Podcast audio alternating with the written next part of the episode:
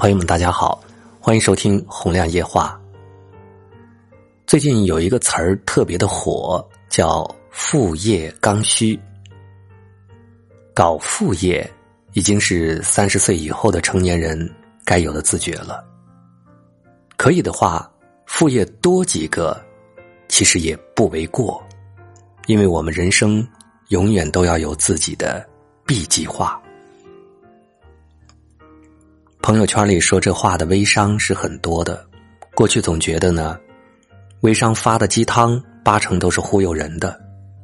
这几年越来越发现，微商的存在可能改变了很多人的人生轨迹。我身边就有一个三十岁的中年妇女，大学毕业，为了追求稳定，选择了体制内月薪三千的工作，工资是龟速增长。几年前见到他的时候，一脸的愁容，总是纠结想辞职，又卖不出来。自从当上了微商，整个人都变了。每天追着我问，自己朋友圈文案写的怎么样？报了各种班，认识各种带货大神，穿衣服的风格变了，说话的方式变了，连单位的领导都问他。是不是家里房子拆迁了？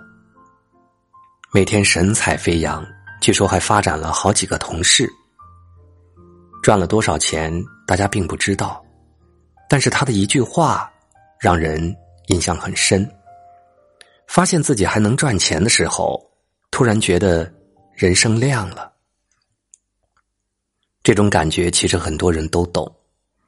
工作很少能满足一个人全部的经济需要。和情感需要，即使一份好工作，也很难找到真正意义上的价值感。经济好的时候，你是拿命换钱，也换不到钱；经济差的时候，你又担心自己拼命的机会都没有。每个人都像在刀尖上行走，除非你真的有钱在手，谁都不能指望只靠一份工作。养活自己一辈子，别人赚钱的副业，真的是超乎你的想象。如今零零后都已经正式出道，在学习之余搞起了副业。今年过年期间，一名初中生跟妈妈借了八百块钱当启动资金，买了四百个玻璃杯和三百多个乒乓球。他在广场上选了一块人流量特别大的地方摆摊儿，在杯子里装上十元到一百元不等的现金，往杯子里投乒乓球，投进可以赢里面的现金。就是这样一个小游戏，让他呢从正月初八到元宵节这八天里就赚了一万七千元。已经步入社会的九零后也不甘示弱。他们一早就看透，靠着死工资，别说是财富自由，就是稍贵一点的购物欲望都无法满足。有人在网上分享了自己副业致富的故事。刚本科毕业那会儿，月薪只有两千元，为了能够多赚一点钱，他发挥自己的写作能力，把新媒体当副业来做，并深耕自己金融专业相关的内容。等他本职工作能挣到五千的时候，他已经能靠着副业月入两万。前两年呢，又恰逢新媒体的红利期，于是好风凭借力实现了年入百万。这之后，他便辞了职，反复为主，专心做内容。用他的话说：“假如没做副业，我的收入可能还没有现在的十分之一。”还有蜜芽创始人刘楠，他是八零后新闻专业出身，曾是世界五百强高级白领。有一段时间呢，在家里做全职妈妈。也许是出于母爱的本能，刘楠对于自己孩子使用的每样东西都特别的较真儿。曾因为质疑一件产品的塑料成分是否真的不含 BPA，给美国总部官网发邮件。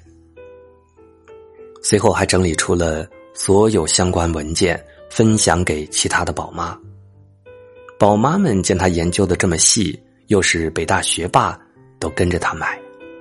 于是刘楠就开了一家淘宝店“蜜芽宝贝”，两年便创下了四皇冠，销售额突破三千万的业绩。而这呢，只是一个开始。后来刘楠就把蜜芽打造成为母婴行业的独角兽企业，身价百亿。这些都是真实的故事。他们选择副业的时候，未必是想追着风口跑，但都实现了等风来。机会总是留给有准备的人的，做一份副业。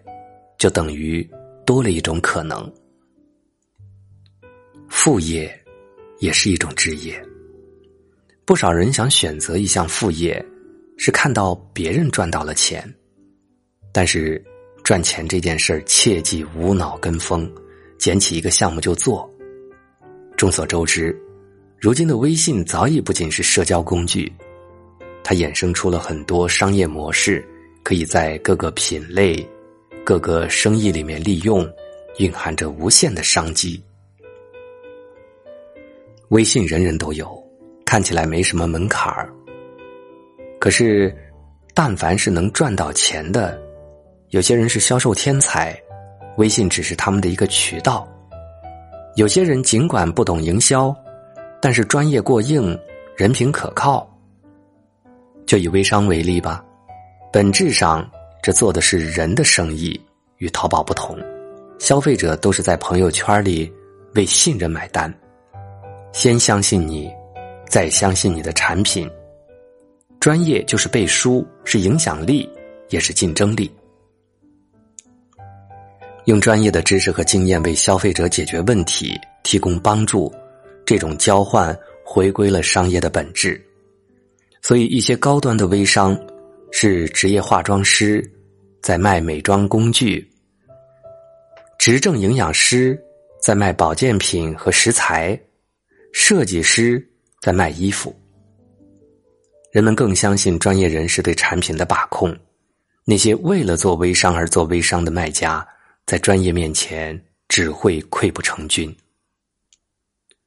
最近呢，谢霆锋火了，在二零一九财新峰会上。他以风味控股创始人的身份，和马云、丁磊、李泽楷等人同台而坐，共同探讨创新与青年潜能。很多人并不了解，谢霆锋是一个很成功的商人。他曾入选香港科技大学世界十强的 MBA 案例，并以亚洲商业领袖的身份在该校开设了个人的讲座。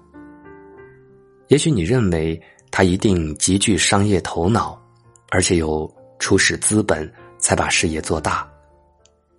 可是回顾梦开始的地方，他创立的第一家公司是做视频特效的。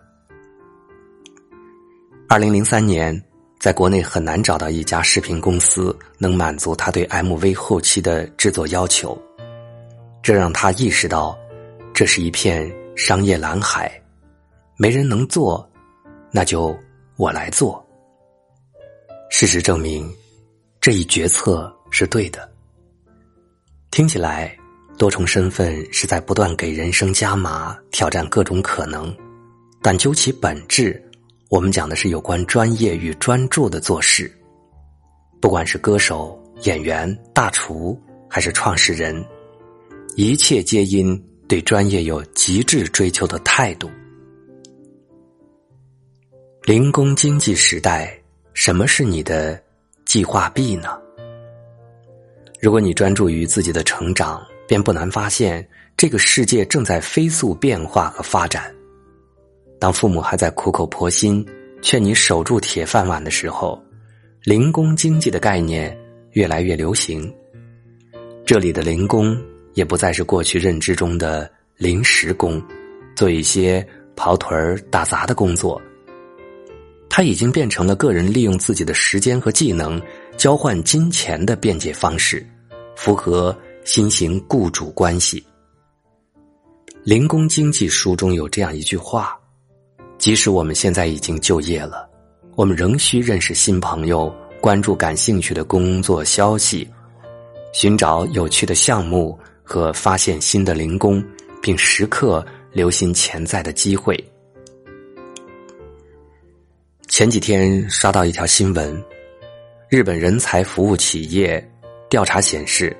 在参与调研的两千一百一十八名三十五岁以上职场人中，关于今后理想的工作方式，近七成人回答了想在主业之外做副业。不过，想法也会受到现实条件的制约，公司禁止、不知道怎么开始，以及专业太忙没时间，成为了主要限制因素。这也导致。实际在做副业的人仅有百分之二十四。不过，这种 B 计划思维很值得借鉴。其实呢，我们也无需逼迫自己当斜杠，更不必去做低价值、重复劳动的零碎兼职，只需一主一副相互促进，争取实现这两条线呈螺旋式上升。所以，朋友。从今天起，认真想一想，适合自己且有前景的副业，提前准备人生的 B 计划，这样在任何变化的面前才能从容淡定。否则，一切都指望着到时候再说的人，真变化起来，都会无路可退，无话可说。